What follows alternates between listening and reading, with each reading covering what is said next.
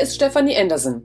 Ich begrüße dich ganz herzlich zu einer neuen Folge des Lernfoto-Podcasts, der Podcast zu Themen rund um den Hund. Es freut mich, dass du eingeschaltet hast und dann starten wir auch gleich mit unserem heutigen Thema. Heute geht es um Hundespaziergänge und ich möchte dir sechs Tipps für Umgangsformen auf Hundespaziergängen geben. Gut möglich, dass du bei einigen Regeln die Augenbrauen hochziehst und denkst, das ist doch eigentlich selbstverständlich. Und doch sind sie einigen Menschen einfach nicht bewusst. Aber das ist kein Thema. Teile einfach diesen Artikel und mach den Hundespaziergang zu einer entspannten Sache für uns alle. Ja, und dann komme ich auch gleich schon zum ersten Punkt. Räum deinen Mist weg. Ist dir aufgefallen, dass Hundehalter mit gut erzogenen Hunden den Hundekot beseitigen? Steigt man darin im Ansehen? Ich glaube schon. Es ist ein Zeichen, dass Menschen Verantwortung übernehmen. Und ohne die ist Erfolg auch im Hundetraining schwer umsetzbar. Ja, ich weiß, es ist unschön und stinkig, sollte aber trotzdem aus Respekt vor anderen selbstverständlich sein. Besonders dort, wo es nicht verpflichtend ist. Es riecht gerade im Sommer nicht so streng und die Hunde setzen einfach ihr Häufchen lieber dort ab, wo kein Kot von anderen herumliegt. Was sagt es über einen Menschen aus, der seinen Hund überall seinen Haufen absetzen lässt, ohne sich darum zu kümmern? Würde er sich eigentlich genauso verhalten, wenn es seine eigene Wiese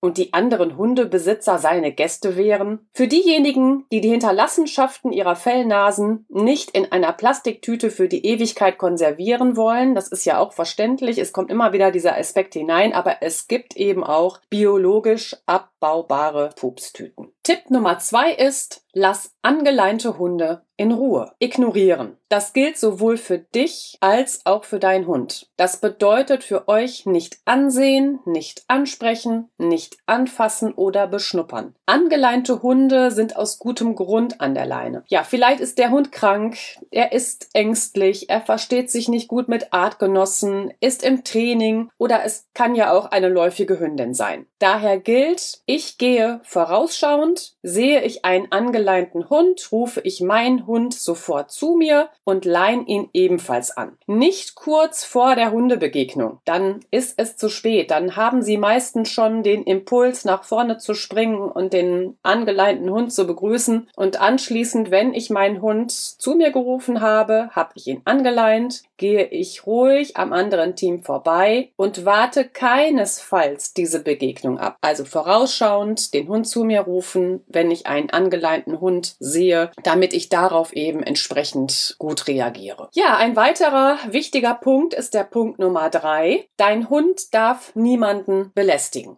Um das so ein bisschen deutlicher zu machen, mache ich es immer gerne, dass ich daran erinnere, in die Rolle eines Gastgebers zu schlüpfen. Dann frage ich mich, würde ich ein solches Verhalten zulassen, wenn es meine eigene Wiese und mein eigenes Zuhause wäre und die anderen Hundebesitzer zu mir als Gast kämen? Im Freilauf musst du Sorge tragen, dass dein Hund weder zu Fahrradfahrern, Joggern, Fußgängern oder Reitern hinläuft. Er darf ihnen weder den Weg versperren noch ihnen hinterherlaufen. Es ist einfach beängstigend, wenn ein fremder Hund hinter einem herrennt. Es hilft dann nichts, wenn man hört, der tut nichts. Idealerweise sollte der Hund desinteressiert an allem vorbeilaufen. Ist dies nicht der Fall, sollte der Hund immer rechtzeitig herangerufen und angeleint werden. Beherrscht der Hund keinen zuverlässigen Rückruf, sollte er in solchen Situationen an der Leine bleiben. Manchmal ist es schwierig zu vermitteln, aber ein Freilauf muss der Hund sich durch Gehorsam erarbeiten. Wenn er den Rückruf sicher beherrscht, ich rufe ihn,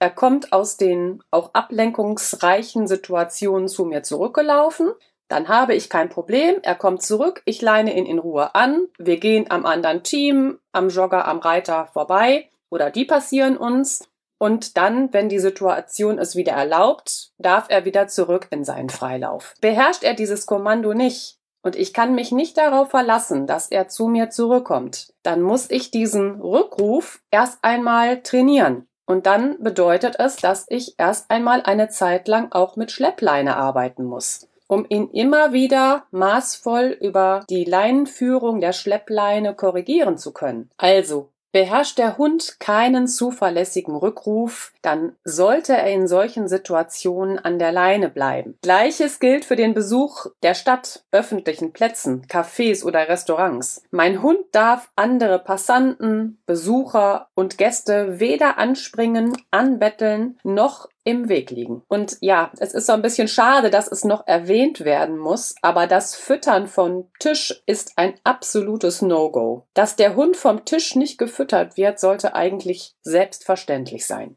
Kommen wir zu Tipp Nummer 4. Ich füttere und streichle keine fremden Hunde ungefragt. Bei fremden Hunden gilt, ich beachte sie nicht. Was heißt nicht beachten? Ich ignoriere fremde Hunde. Das bedeutet nicht ansehen, nicht ansprechen, nicht anfassen und natürlich darf mein Hund auch den anderen nicht beschnuppern. Und das ist einfach grundsätzlich so. Das Verhalten des Hundes, seine Größe oder Rasse ist dabei völlig unerheblich. Ich spreche ihn nicht an, ich sehe ihn nicht an und ich streichel ihn nicht. Springt ein fremder Hund an mir hoch, dann drehe ich mich ab und beachte ihn weiterhin nicht. Auch hier gilt wieder nicht ansprechen, nicht anfassen, nicht angucken. Auch hier erinnere ich nochmal an den Perspektivenwechsel, dass wir in die Rolle eines Gastgebers springen.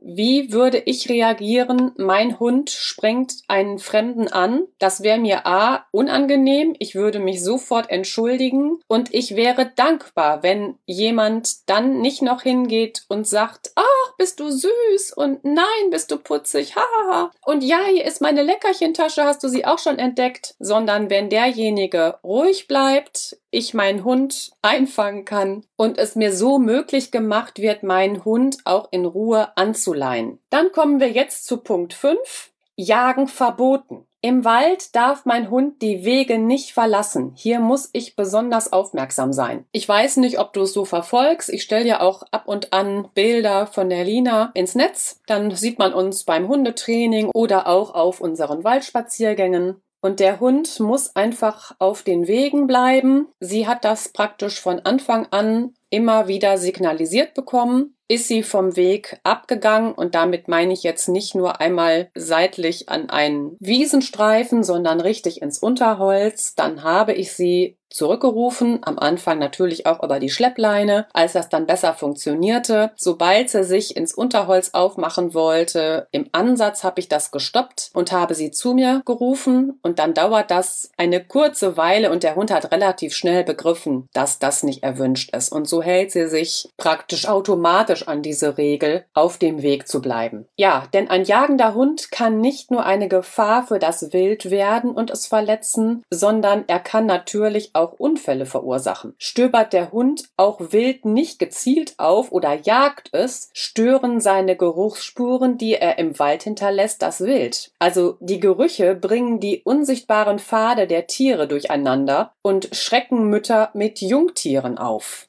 Und deshalb ist es einfach wichtig, Hunde, die nicht abrufbar sind, im Wald an der Leine zu führen. Wer seinem Hund im Wald dann mehr Bewegungsfreiheit ermöglichen möchte, nimmt am besten eine Schleppleine zu Hilfe und diese wird natürlich am Geschirr befestigt. Nochmal wirklich der wichtige Hinweis, Schleppleine immer über das Geschirr führen. Ja, jetzt sind wir schon bei unserem sechsten und letzten, vielleicht auch wichtigsten Punkt angelangt. Sei achtsam. Genieße die Spaziergänge mit deiner Fellnase. Sie sind für ihn das Highlight des Tages und für dich eine Auszeit von deinem Alltag. Und es ist auch immer eine Stärkung deiner Beziehung zu ihm. Ausgelassen toben, miteinander rennen und spielen, das ist echte Quality Time. Textnachrichten zu schreiben, zu telefonieren oder die ganze Zeit Musik zu hören, verbindet dich dagegen nicht mit deinem Hund. Mach was aus der Zeit, die ihr zusammen verbringt. Sei achtsam und achte gut auf deinen vierbeinigen Freund, damit du angemessen und ruhig reagieren kannst, was immer ihr an Begegnungen erlebt. Bedenke,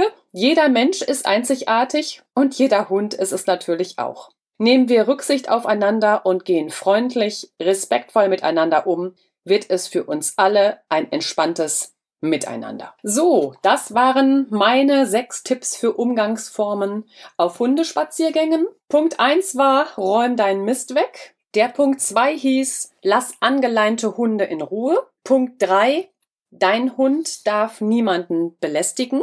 Punkt 4 hieß, ich füttere und streichle keine fremden Hunde ungefragt. Der fünfte Punkt war, jagen verboten. Und der Punkt Nummer 6, ganz wichtig für den Hundehalter, sei achtsam. So, das waren sie, meine sechs Tipps für den Hundespaziergang. Wenn du diesen Inhalt noch einmal nachlesen möchtest, findest du den Blogartikel dazu bereits auf der Webseite lernpfote.de. Und ich freue mich jetzt auf das nächste Mal mit dir. Hab eine gute Zeit, deine Stefanie.